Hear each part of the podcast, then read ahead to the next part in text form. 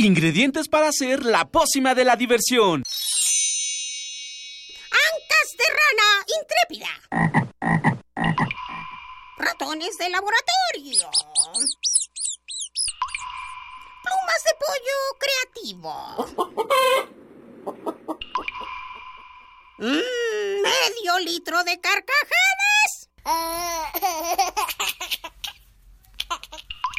Y listo. Revolvemos todo y decimos... ¡Hocus Pocus!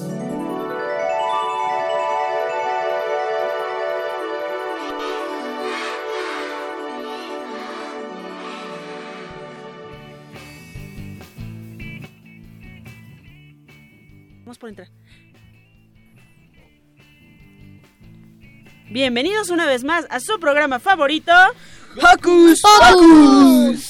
Yo soy Silvia y como siempre me da muchísimo gusto estar con ustedes. Hola, yo soy Santiago y qué bueno que estén aquí con nosotros. Hey, hola, hola, yo soy Eduardo Cadena y como todos los sabaditos les envío un apapachoso abrazo sonoro. Y hoy tenemos un par de invitadas maravillosas y por este lado tengo a...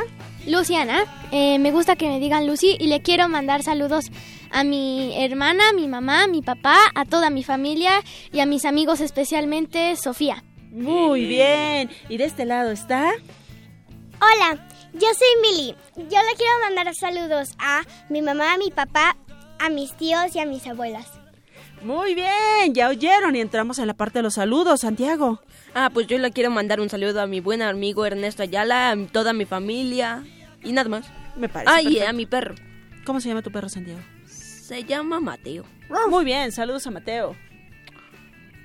Yo quiero mandarle saludos como siempre a Mini Santi que nos está escuchando, a su abuelita, a Monse, a Ivonne. Un saludo muy especial para mi mami que está enfermita. ¿Y qué les parece si vamos comenzando? Porque hoy en Hocus Pocus Nos acompaña, nos acompañará el maestro Hernando Ortega, colaborador del Instituto de Investigaciones en Matemáticas Aplicadas y en Sistemas, por sus siglas IMAS, de la UNAM. Nos trae un visitante muy especial y nos contará todo sobre su importante proyecto. Emma preparó una reseña sobre las fábulas de Sopo, un libro que tiene historias que nos enseñan a convivir en armonía. Nos visitará Bernardo Fernández, Beth, escritor, dibujante de cómics y novelista. Él viene a hablarnos de cómics.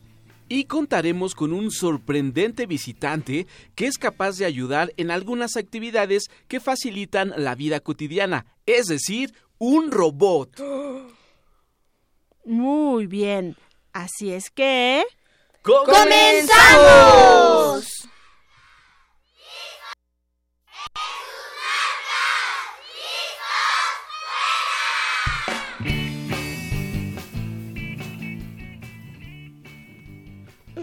No dejen de seguirnos en donde, Mili. E- en nuestras redes sociales. Pues en Facebook nos encuentran como Hocus Pocus UNAM y no se te olvide darnos like si También síguenos en Twitter como arroba hocus pocus-unam. Y para comenzar la mañana con toda la actitud, escucharemos I Put a Spell on You de Angelina Jordan.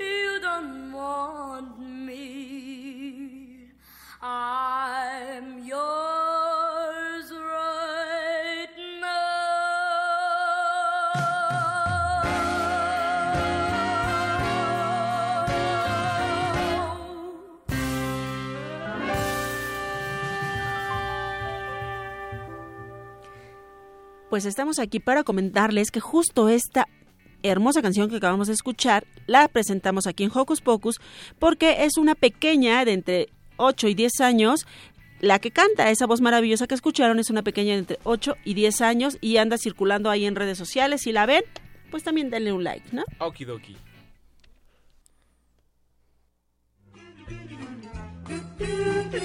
¿Listo micrófono? ¿Listo invitado?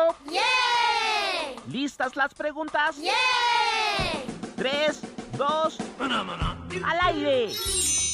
Ahora va la entrevista.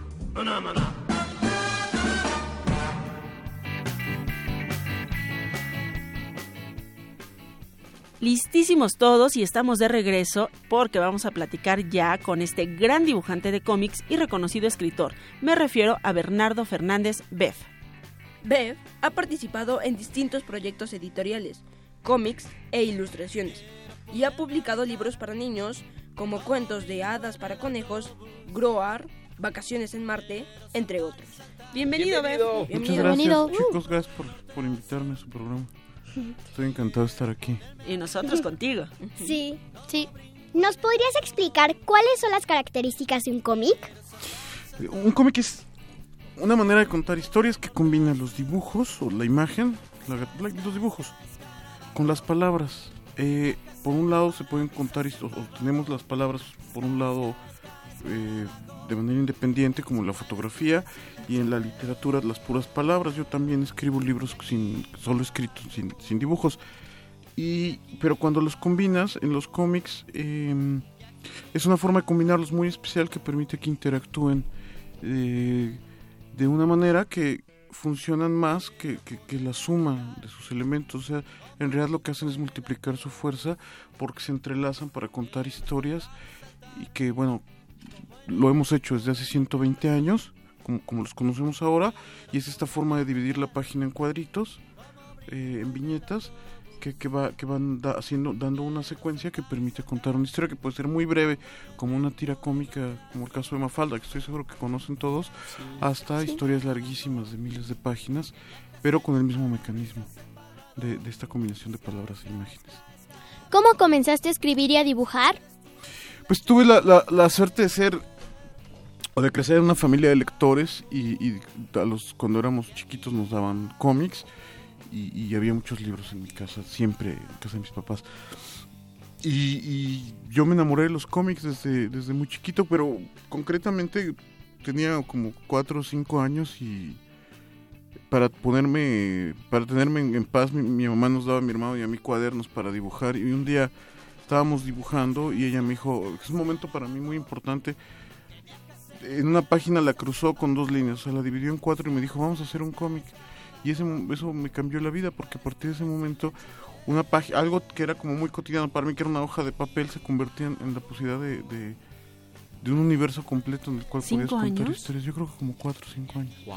Aca- acabo de exponer en, en Guadalajara, en, en el ex convento del Carmen, el Museo del ex convento del Carmen, mis libretas de dibujo que tengo desde que tenía más o menos como cuatro años hasta la última que eran, bueno, una selección de las libretas, 64 libretas y tengo tengo cómics, de- o sea, hacía cómics desde que era muy muy chiquito, es un, un, romance que tengo con, con los cómics desde de toda la vida. Wow. Eh, Bev, ¿en qué te, te inspiras cuando dibujas o escribes? Pero vamos a, eh, quisi- quisiera que retrocedamos el tiempo. Cuando eras un chamaquito, eh, eh, a esa edad, ¿en qué te inspirabas? Bueno, como les contaba, me, me gustaba mucho leer cómics, to- todo tipo de cómics y- y, bueno, en general leer todo tipo de libros. A mí me gustaban mucho, la- la- la- casi toda mi generación se creció leyendo cómics de superhéroes, pero yo era más bien de historieta infantil, que además ya casi no existe, o sea, ya, ya no existen los cómics para niños. Eh, antes era muy fácil ir a un puesto de periódicos y había 20 revistas infantiles, pero no- ya no existe eso. Ya no, ¿verdad? No, no, Cierto. dominaron, ahora dominan los superhéroes, que creo que es un género más adolescente. Y bueno, por supuesto, en mi adolescencia fui un, un- un lector apasionado de los cómics de Batman, pero, pero, pero yo crecí leyendo y- vi todo tipo de historieta infantil. eh, y muy concretamente lo- los, los, sobre todo los álbumes europeos, o sea, Asterix, Mm, Lucky Luke. Tintín, sí, sí, y- Cierto. y son, son por ahí fue mi, mi como, como mi... O sea, porque compraba en los puestos periódicos la- las historietas gringas traducidas de Periquita y de Fix Foxy. Bueno, ese era alemán, pero era traducido. En fin, la, la historieta... Archie nunca me conecté, por ejemplo, pero tú tienes cara que te gustaba Archie, seguro. Me encantaba Archie, te lo prometo. Pero, pero, Se la- sentía Verónica o Betty. pero el, asu- el, el, el, el- hecho es que cuando descubrí los cómics, o sea, la- la- los, los álbumes europeos los vendían en las, en las librerías y no en los puestos, justo estos de Asterix, de, de Sí. Tintín, etcétera, y era como, como descubrir que, que- o sea, que, que era un producto que, que, se podía conseguir en los puestos de periódicos, pero también en las librerías y, y- los libros, los cómics de librería tenían para mí otro estatus. Y siempre fue lo que yo quise hacer. Ahorita Santiago me preguntaba si alguna vez había dibujado superhéroes de, de Marvel o de DC, pero y, no, entre otras cosas porque más que las revistas de puesto de periódicos, bueno, que antes se conseguían los puestos de periódicos, a mí me interesaba hacer historietas en forma de libro. Pues porque crecí leyendo libros y debo decir que tengo un enamoramiento con los cómics de Ríos de, de toda la vida, que además ahora tengo el privilegio de, de- de- de ser amigo de él Qué padre. y, y- y bueno pues ser ser este él, él es un modelo en ese sentido porque él publicaba sus cómics en, en- en libro en forma de libro y se conseguían en las librerías Sí. desde hace 40 años Sí. eso empieza a suceder ahora con otros autores como lo que como, como yo mismo pero pero durante muchos años él fue el único de- bueno después estaba en Gis y Trino. Y, y- pero eso no yo yo lo que quería pues, habiendo sido un gran lector no solo de cómics de todo tipo de libros.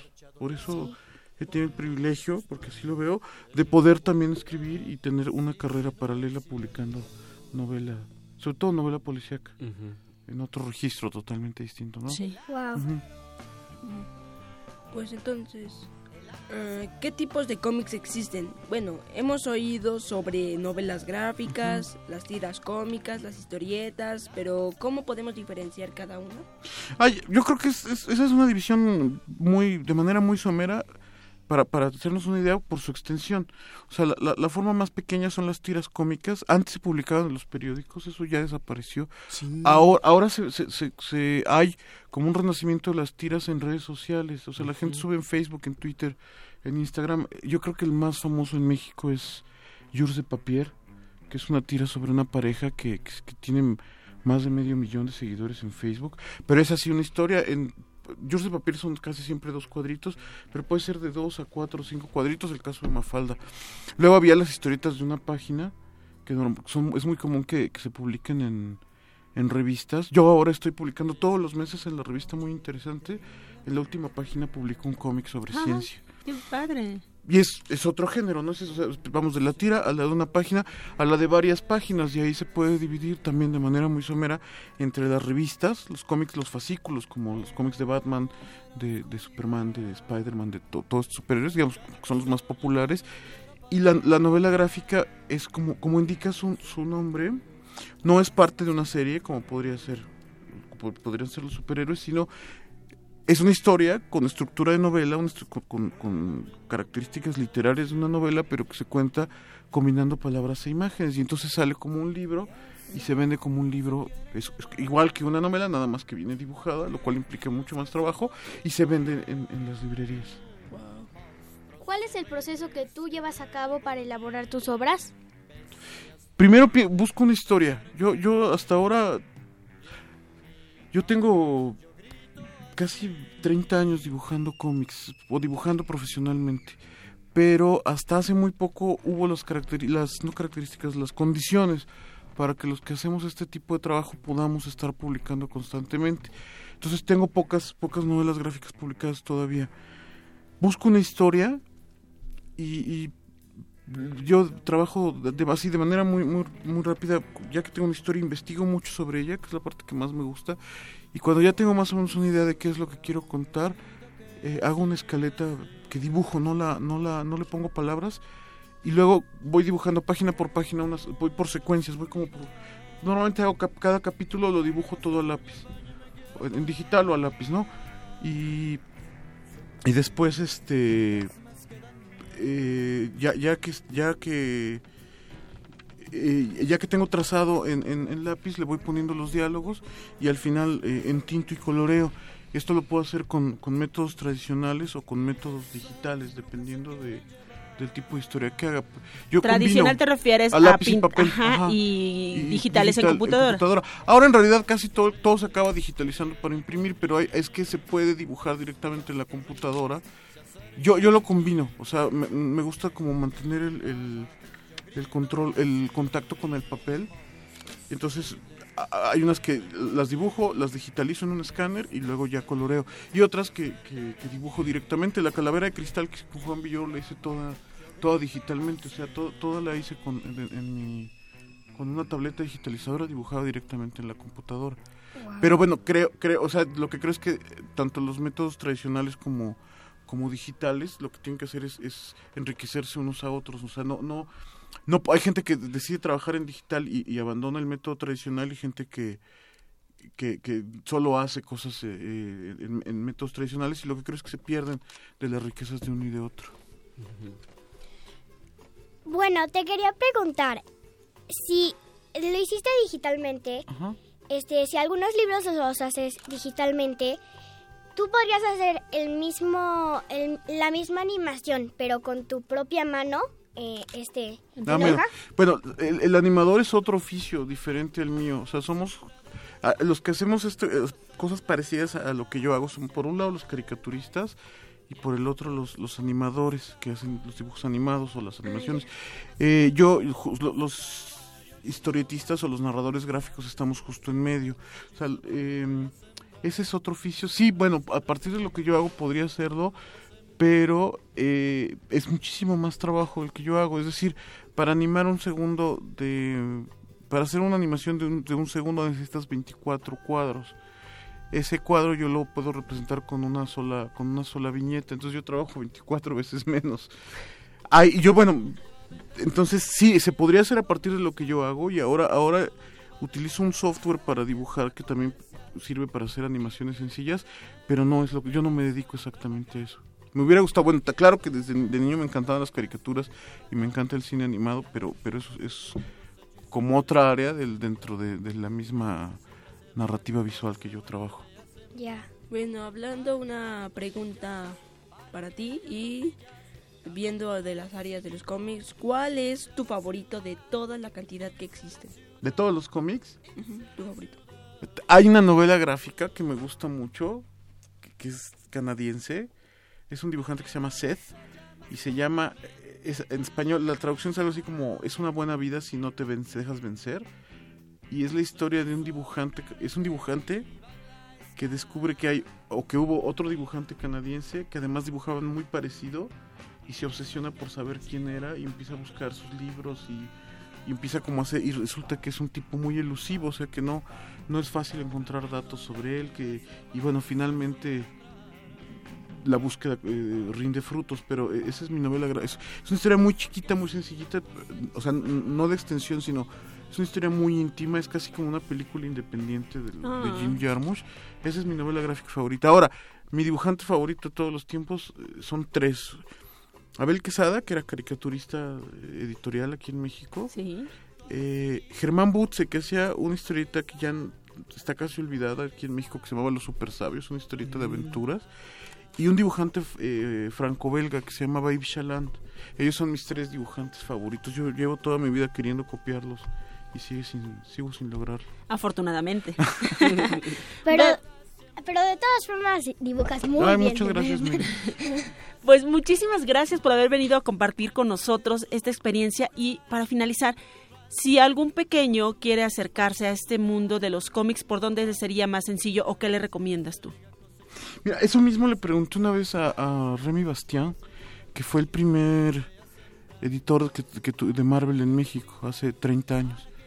Él, él- él- él trajo los cómics de Marvel. Bueno, ya, había habido unas ediciones antes, pero digamos que el primer momento exitoso de Marvel en México eh, es, bajo la, la edición de él. Y le preguntamos eso mismo en una, en una feria de minería, en las jornadas de cómic de minería. Y él contestó algo que se me hace muy bonito. Dijo, si usted tiene un niño, pero eso es para el papá, pues, ¿no? Si usted tiene el niño, un niño que dibuja, tenga el valor civil de comprarle toneladas de papel y lápices. Entonces, eso le diría al papá y al niño que dibuje mucho. O sea, que dibuje, que vea muchos cómics, que vaya mucho al cine, que vaya a todos los museos que pueda, que se devore el mundo con los ojos, que lea muchos libros que, que no sean de cómics.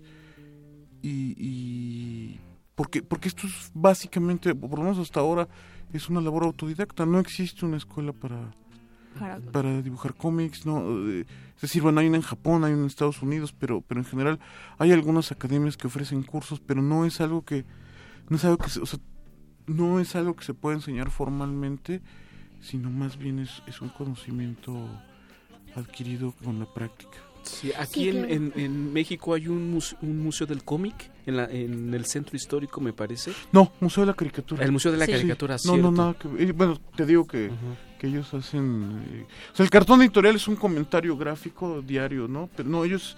eh, eh, hay un museo, sí, en, en- es Donceles 99, pero es de la caricatura. No, está pendiente que tengamos un, Sí, nos un falta museo de la uno, ¿verdad? historieta. Yo, yo tengo un amigo que está trabajando en eso, pero, pero, pero no, tenemos pendiente que tener un, un digno museo de...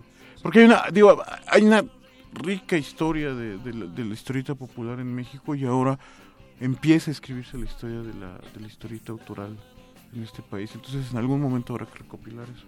Ahora sí, la última, la última vez, solo recuérdanos, más bien invítanos a, a las actividades que vas a tener en la Feria de Minería. Ah, el viernes 24 de, mm, de febrero, todo el- eh, vamos a tener desde las 2 de la tarde una serie de actividades en las ya tradicionales jornadas de cómic en, en- en minería. Eh, tengo una charla con dibujantes, con tres dibujantes de Toluca. Vamos a tener una, una presentación de un libro sobre los super sabios.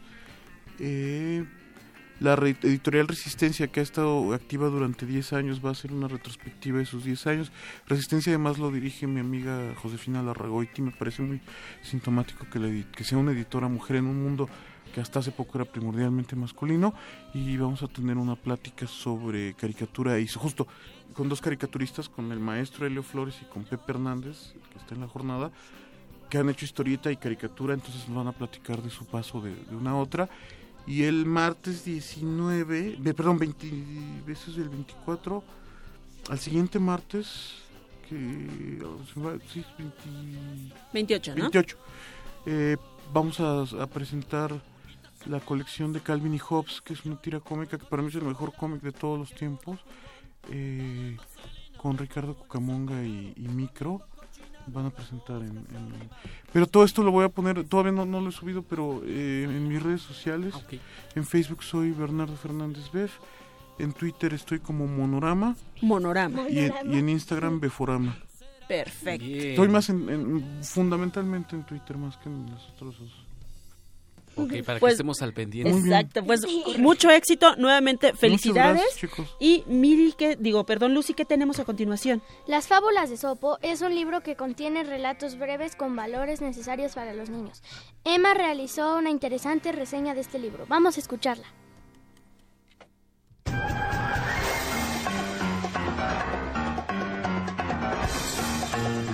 Investigaciones Especiales de Hocus Pocus presenta.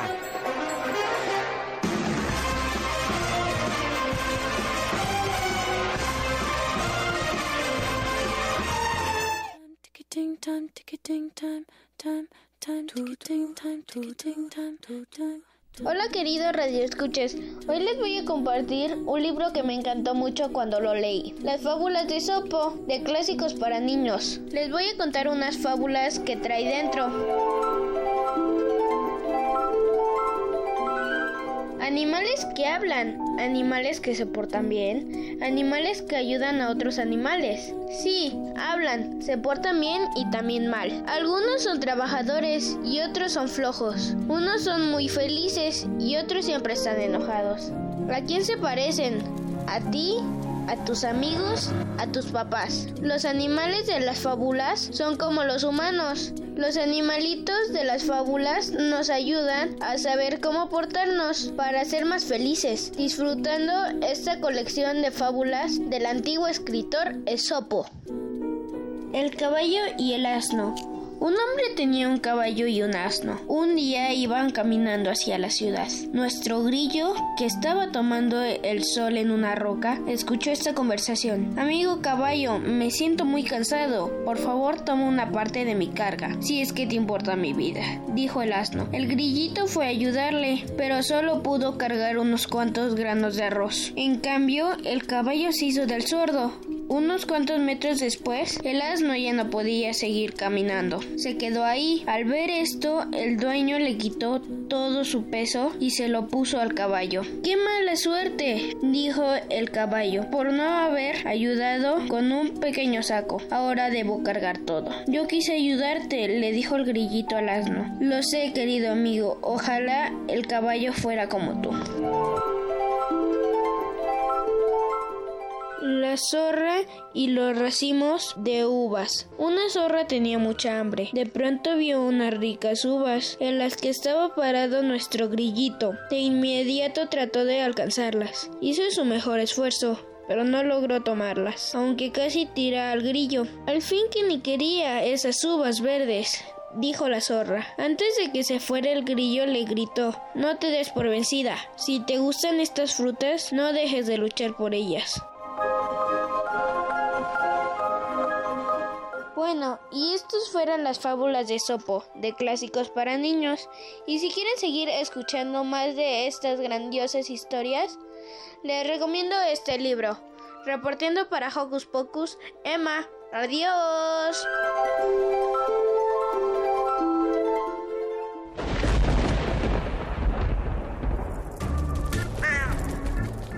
Chispas, radios y centellas. Estás en Hocus Pocus. Oye, oye, oye. Hocus Pocus te está buscando a ti.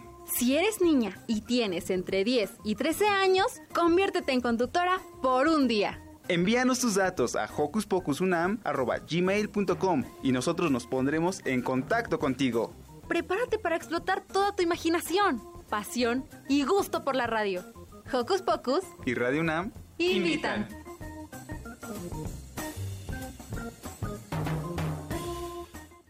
Hello. Hello. Hello.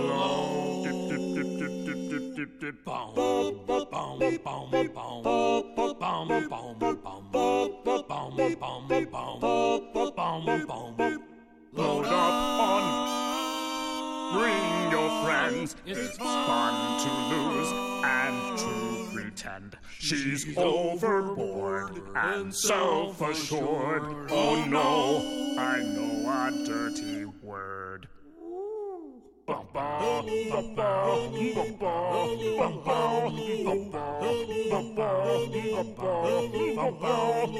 With the lights out, here we are now. I feel stupid. Here we are now. An albino, a mosquito.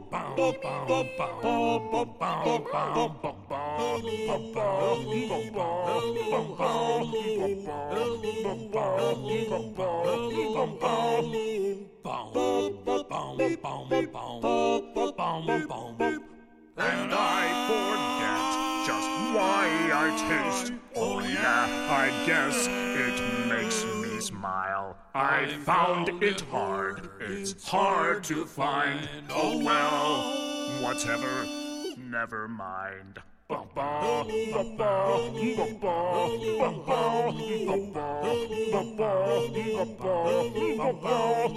With the lights out, here we are now. I feel stupid. Here we are now. An albino,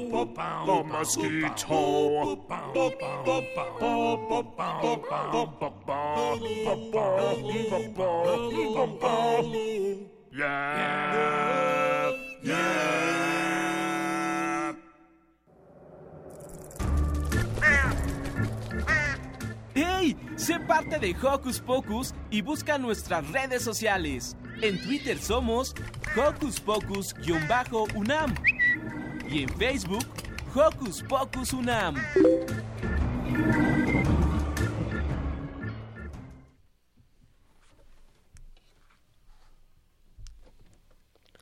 Y bueno, estamos de regreso en... Hocus Pocus.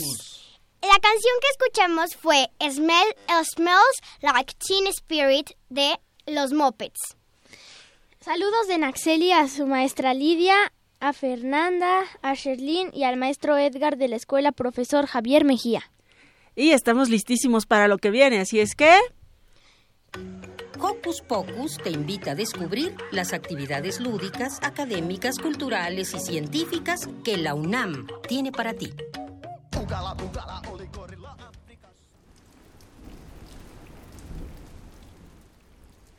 En la actualidad, la tecnología ha buscado simplificar la vida cotidiana de los seres humanos, por lo que han creado entidades mecánicas, como robots. El Instituto de Investigaciones en Matemáticas Aplicadas y en Sistemas, IMAS, de la UNAM, ha creado sistemas robóticos que buscan innovar y facilitar actividades cotidianas. Para hablarnos más, nos acompaña el maestro Hernando Ortega, investigador de Limas, que nos hablará de su proyecto en robótica. Y va de nuez, porque tenemos a alguien muy especial, ¿cierto, Sil? Exacto. ¿Quién nos visita? ¿Cómo se...? Bienvenido, bienvenido Hernando. ¿Cómo estás? Pues sí, bienvenido. ¿Qué tal? Buenos días. Gracias. Oye, ¿cómo se llama el robot? No tiene nombre. Seguimos sin nombre. La otra vez hicimos una actividad, una convocatoria para ponerle nombre. Yo no me decido. Ya nos mandaron algunos. Si quieren, pueden seguir enviando propuestas. Ah, pueden mandarlas entonces a nuestras redes sociales y después te las hacemos llegar a ver si alguien, Perfectísimo. si alguien le atina a alguno que te guste. Pero que nos digan qué nombre les gustaría y por qué. ¿Sale? Y bueno, ¿qué es un robot? ¿O co- ¿Nos podría dar como la de lo que es un robot? La definición. Ah, La no definición. Me, hubieran avisado, no estudié. Bueno, básicamente es una entidad. Este, puede ser física o puede ser simplemente lógica dentro de tu computadora que tiene, eh, digamos, la- las habilidades necesarias para hacer ciertas actividades. Por lo regular nosotros los programamos, pero en un futuro va a ser con inteligencia artificial. Tú programas una parte, pero ellos van a ir aprendiendo nuevas, nuevas actividades. Em, no sé si has visto los robotitos que, que ya hay en la red que van siguiendo más o menos qué es lo que tú quieres comprar. Esos son los más comunes. Y bueno, los que estamos haciendo ahorita son físicos que te van a te van a ayudar a hacer cosas, pero ya en la vida real. Por ejemplo, en tu casa, hacer el quehacer, hacer tus compras, cuidar el perro, Yo cuidarlos necesito a dos. ustedes. ¿Dos robots o...? Sí, dos robots. Wow. ¿Cuál es la diferencia entre un robot y un humanoide? Ma- humanoide ya nada más es como una clasificación. Robots, eh, como les decía, es cualquier entidad. Entidad es, es algo que tiene una ciertas características, por así decirlo, personalidad, si lo quieres ver así, que tiene inteligencia. Pero este, y humanoide es simplemente que aparenta ser un humano, o sea, tiene dos, dos brazos, dos piernas, cabeza. Esa es la, la, pues no es la diferencia, nada más sería, es Una como una clasificación. Exacto, exacto. Ya.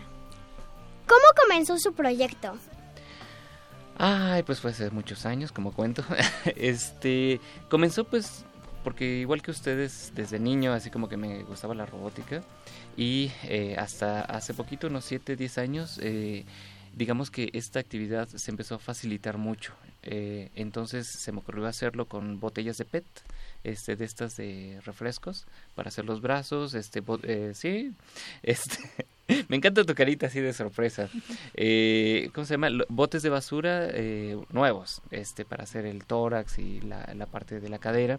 Y bueno, eh, precisamente puse los motorcitos, me puse a programarlo y con eso fue con lo, lo que con lo que empezamos. Ahí es importante eh, que bueno, muchos de los chavos que están con nosotros de servicio social, prácticas profesionales, nos han ayudado en esto. Y bueno, ahorita ya este tenemos gente ya mucho más dedicada que ha hecho esto, como Roberto, que es quien ha diseñado y hecho este último robot. Wow. ¿Y este robot qué actividades puede realizar? Ahorita este robot digamos que está en proceso, ya visualmente ya se ve como terminado. Este, realmente nada más podemos programarle movimientos, la estamos promoviendo como una plataforma precisamente para que nuestros estudiantes de, de México, bueno, del mundo puedan este, empezar a hacer estas estas tareitas de programación. La idea es que este año le podamos empezar a dar inteligencia, ya hay muchas eh, librerías, digamos, gratuitas que nos van a permitir darle, darle inteligencia artificial de una forma más o menos sencilla. Esa es ahorita nuestra meta. Y entonces sí, tú le vas a poder decir, a ver, este, pásame el teléfono celular o este, ayúdame en la entrevista. Y entonces él va a saber qué, qué hacer. Ahorita hay que eh, programarlo eh, básicamente todo. Si lo quieres ver así, es un animatrónico. Ok, pero digamos puede hablar. Puede hablar, aunque tú le tienes que decir este qué es lo que va ¿Alguna pregunta y o alguna actividad? Estamos a punto de llegar a esa parte. Ah, si lo programas previamente, pues sí, te puede contestar, Ajá. ¿no? O eh, controlarlo de forma remota. Eso como si fuera un títere, si, eh, si lo quieres ver así. Eh, digo, eso de todas maneras tiene eh, su, su, ¿cómo se llama? Su dificultad, pero ya nos falta poquito para que él pueda contestar solo. Ah, ¿Nos puedes mostrar un poco de cómo habla? Claro. A ver si les gusta su voz. Hola, ¿Cómo Y- estás?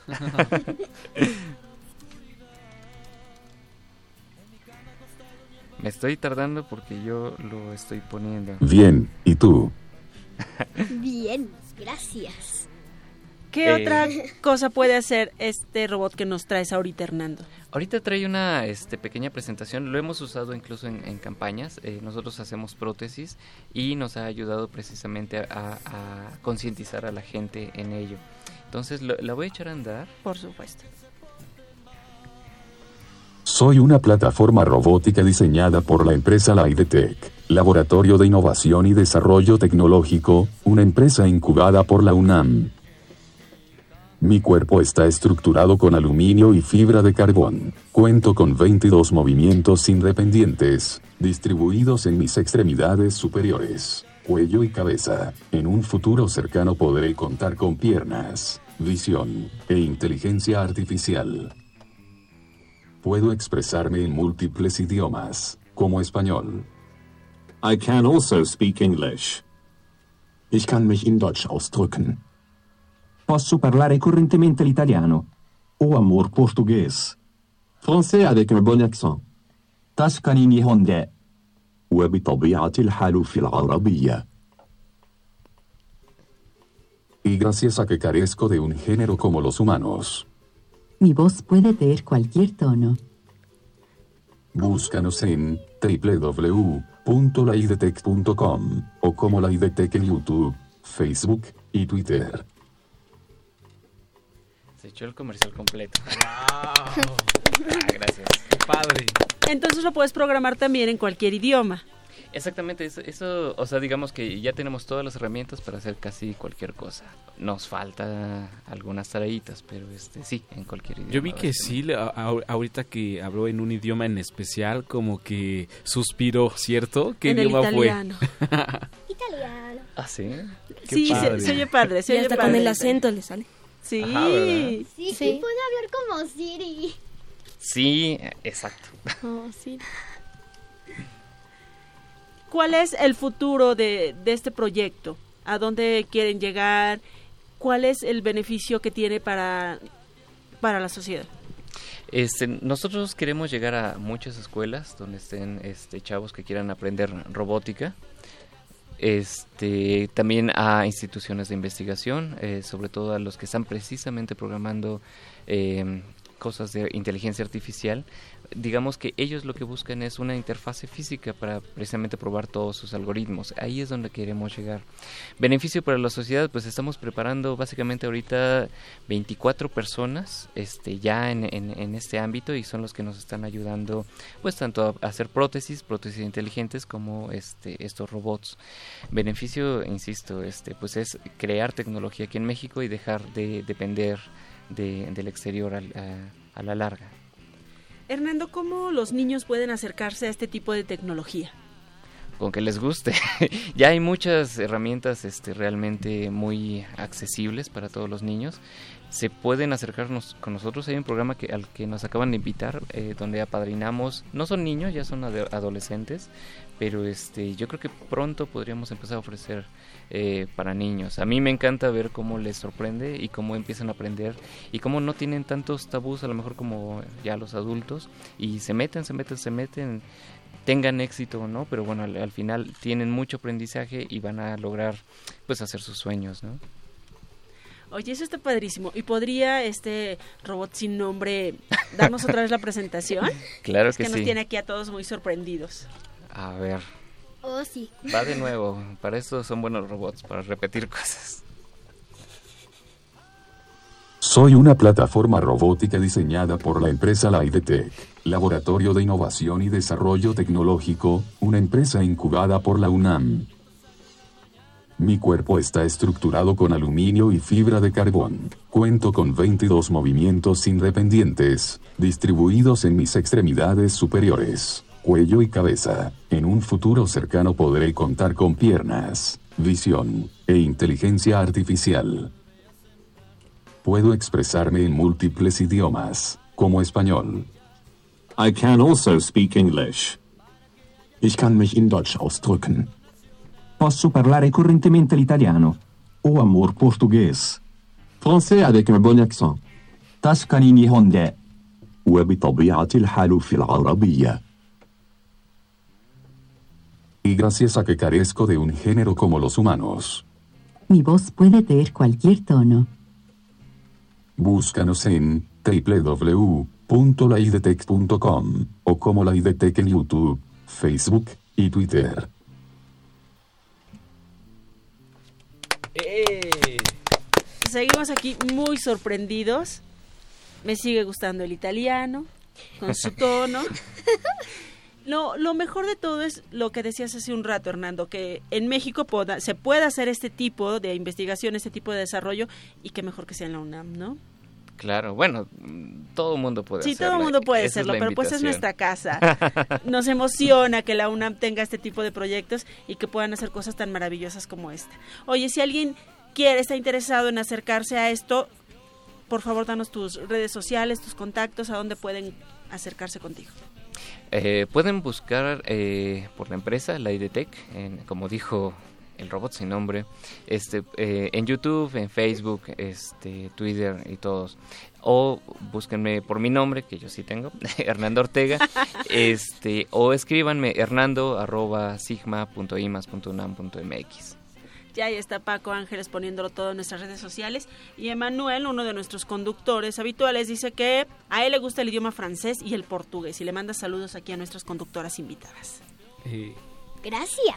yo tengo una preguntita rápido. Eh, nos habías comentado que, que no tiene nombre. ¿Sigue esta convocatoria? Si a algún radio escucha se le ocurre un nombre, ¿qué es lo que puede hacer? Sí, por favor. Yo no soy muy adicto a los nombres, a lo mejor por eso no le he puesto. Ah, ok, este, ok. pero este al robot no sé, yo creo que sí. Entonces, yo se los voy a ir presentando, él los lee y el que le guste él lo va a tumbar. Ah, perfecto. Pues muchísimas gracias, Hernando y Robot, por haber estado aquí Se, con se puede llamar Airbot.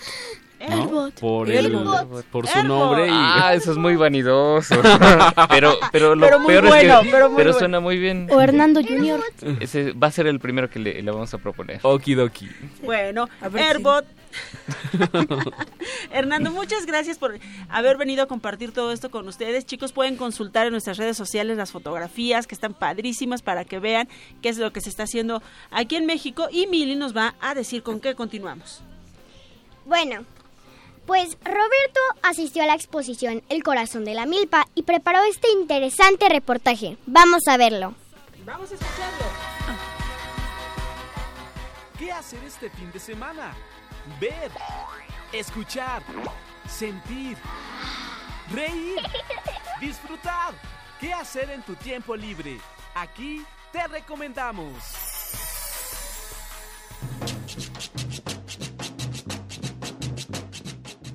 Hola amigos de Hocus Pocus, hoy estamos en una nueva visita el Museo de las Culturas Populares que está en Coyoacán. Una vez que estamos siguiendo para la primera sala, vemos canastas donde ponían el maíz, pero luego vamos a ver cómo se hace el tamal, porque de eso vinimos hoy. Y pues entonces el corazón de la milpa. Por lo que no sepan que la milpa es donde se planta el maíz. Así que aquí hay un cuadro con un corazón parecido de maíz y tenemos un caballo que está como arrastrando la tierra para poder plantar. Y aquí es donde secaban el maíz por mucho tiempo y luego lo pasaban el maíz y lo tallaban. Es como una mini reja de hierro y el resultado es que queda granitos de maíz. Vamos acercándonos en otra parte y vemos cuadros de nuestros antepasados y muchos sobre la milpa. Esto está muy interesante. Una vasija formida. De hecho, esta vasija formida tiene dos hombres a la izquierda y a la derecha cargándola, pero es como una calabaza. Así que vamos por aquí.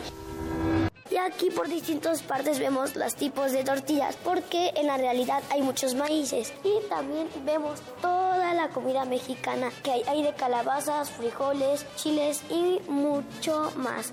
También vemos los frijoles, hay frijol negro, el bayo y etcétera. Así que aquí vamos a ver cómo hacían la cultiva, así como hacían el tamal. Aquí hay cuadros de nuestros antepasados. Vamos a seguir por otras partes. Aquí vemos unas pequeñas vasijas de cocos y también muchas cosas. Por ejemplo, en junio es en la cosecha del chile. Aquí vemos también otros cuadros que son las milpas y animales. También vemos todas herramientas para tratar la milpa. Luego vemos pinturas de frijol que la verdad está muy bonita. Vamos a ver la última parte que nos de este emocionante museo. Así que aquí vemos toros y es como las milpas iban. San Isidro con Yunta, que esto creo que fue creado en el 2016, esta obra de arte. Espero que les haya gustado esta recomendación y que vayan al museo. Así que nos vemos y hasta la próxima. Radio Escuchas. Bye bye.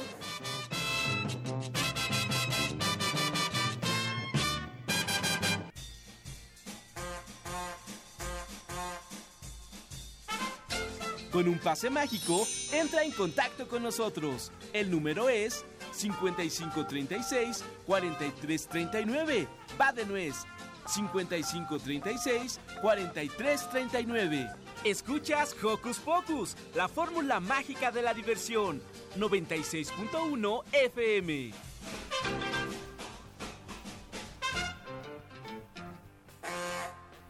Oye, oye, oye.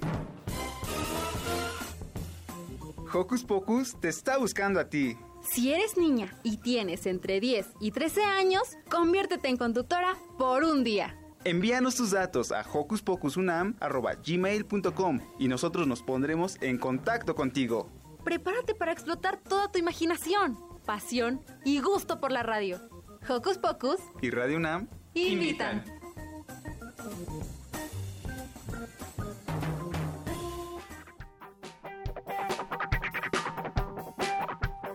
Muy bien, y con toda esta emoción de nuestros invitadazos de hoy, no hemos saludado a nuestro gran equipo de producción, Sí. ahí encabezado por Paco Ángeles, con nuestras superproductoras Itzel Avon y Armando, que siempre está al pendiente de todo. Muchas gracias. También muchas gracias a nuestro ingeniero en la operación de hoy, José de Jesús Silva. Por supuesto, saluditos a Emma, que nos está escuchando y nos está escribiendo, y también a Miri y a Roberto, que también nos están escuchando, nuestros conductores habituales. Santiago, ¿qué sigue? Pues es el turno de él, porque ¿No tenías algunas preguntas aquí para nuestras conductoras? Exacto. Es que, de hecho, eh, aquí están dos de ellas, que son nuestras invitadas. ¿Y tenemos preguntitas, Santiago? Pues sí. Va que va. Bueno, como saben, cada sábado tendremos a dos pequeñas invitadas que conducirán con nosotros. Y el día de hoy estamos con Lucy. Ah, Lucy y Millie. ¿Y qué les parece si nos cuentan más de ustedes? Sí. Bueno, primero, ¿qué les gusta más de Hocus Pocus? Ah, eh, me gusta que siempre invitan, ah, soy Lucy, me gusta que siempre invitan a, a personas que hacen cosas muy sorprendentes e interesantes. Bueno, a mí lo que me gusta de Hocus Pocus es que primero aquí aprendes muchas cosas y te diviertes mucho al mismo tiempo. Y después también, como dijo Lucy, eh, llevan a muchas personas muy interesantes. Bueno, ¿y cuál es su actividad favorita? Ah, me gusta nadar y andar en bicicleta. Mis actividades favoritas son cantar y bailar. Oye, a ver, cántanos un pedacito de algo. Ay, bueno. No, no, no ves, pachem, pachem. No, no, no ves, pachem. No, no, no ves, pachem. No.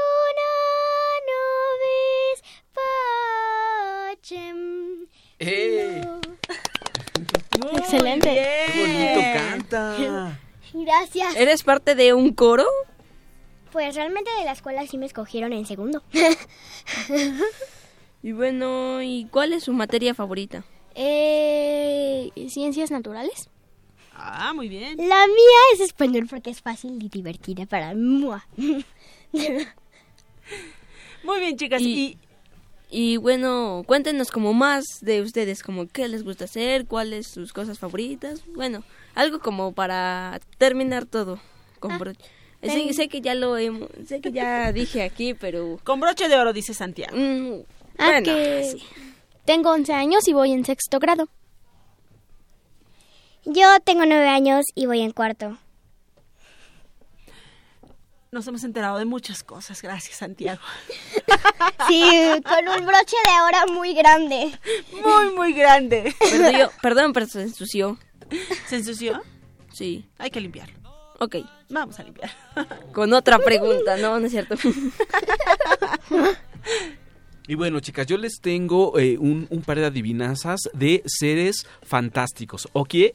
¿Ok? Ok, y dice la primera, pongan mucha atención. Bien. Es un ser enorme y poderoso, capaz de volar, y ten mucho cuidado porque te puede quemar. Dragón. ¡Eh, sí! El dragón, un ser fantástico. Va la segunda. Es un ser que cabalga por los valles y muchos hombres lo desean capturar porque cuentan que tiene un cuerno que muchas enfermedades puede sanar. El unicornio. ¡Oh! Exacto. Una más, una más para el desempate. Sale, vale. Dice, es una mu- mujer monstruosa y todo mundo le teme. Ten cuidado si la miras porque te puedes quedar sin vida. La medusa. Medusa. ¡Ah, Ay, genial! mira, qué inteligentes son estas dos chiquillas. ¿Ya no tenemos una más? ¿Una más? Una más. Ok, dice así. Son eh, pequeños seres de los bosques, conectados con la naturaleza. Son difíciles de ver si los quieres conocer. Duendes. Mm, sí, bueno, puede ser. Yo había puesto hadas, pero Ah, bueno, sí. razón, también los duendes, ¿Los duendes? son seres de la naturaleza. Estos seres fantásticos. Wow. No, pues eso está padrísimo. Y lo mejor de todo es que tenemos aquí a nuestras superconductoras. Esperamos que se hayan divertido mucho ¿Les con gustó? nosotros. Sí. Sí. Y estamos listísimos para despedirnos. Recuerden escucharnos todos los sábados a las de 10 a 11 de la mañana por el 96.1 de FM y también por eh, www.radiounam.unam.mx nos pueden escuchar en línea. Y vamos a estar transmitiendo en vivo de en minería. Nosotros hace rato le preguntamos a Bef, nada más le dijimos así en minería. En realidad se nos hace tan familiar esta Feria Internacional del Libro de Minería. ¿En serio? Exacto, vamos a estar ahí el 24 de febrero y el 4 de marzo transmitiendo dos horas completamente en vivo para ustedes, así es que si visitan ese día, más bien si tienen pensado ir a la Feria Internacional del Libro, los esperamos ese día de 10 a 12 del, del día, sábado, sábado 24 y sábado 4 de marzo. Y si no tenían pensado, pues piénsalo y vayan, acompáñenos, diviértanse con nosotros, vayamos a explorar todo ese mundo del libro y bueno, tenemos que irnos, vamos a, vámonos despidiendo. Adiós. Ella es Lucy y les dice... Adiós. Yo soy Mili y les digo, y yo les doy un, un apapacho muy grande. Muy bien. Yo soy Santiago y qué bueno que estuvieron aquí acompañándonos porque ustedes son como si fueran nosotros una mesa y ustedes son nuestras patas. Porque, porque si no tiene patas, pues se puede caer y, y además queda ahí, ¿no? Exacto. No sirve para nada. El público nos sostiene. Sí. Bueno, yo soy Eduardo Cadena y les envío un fuerte abrazo sonoro. Yo soy Silvia, me encanta estar con ustedes y me despido de ustedes con un sonoro beso. Nos escuchamos la próxima semana. No más chocolates. Adiós. Adiós. La comida estaba extraña, me dijeron no te ensucies, luego soy su mandadero, niño tráete esto, aquello, ahora canta, ahora baila, niño ya está tarde, vete a tu cama. Radio presentó el espacio donde las niñas y los niños usan la magia de su imaginación.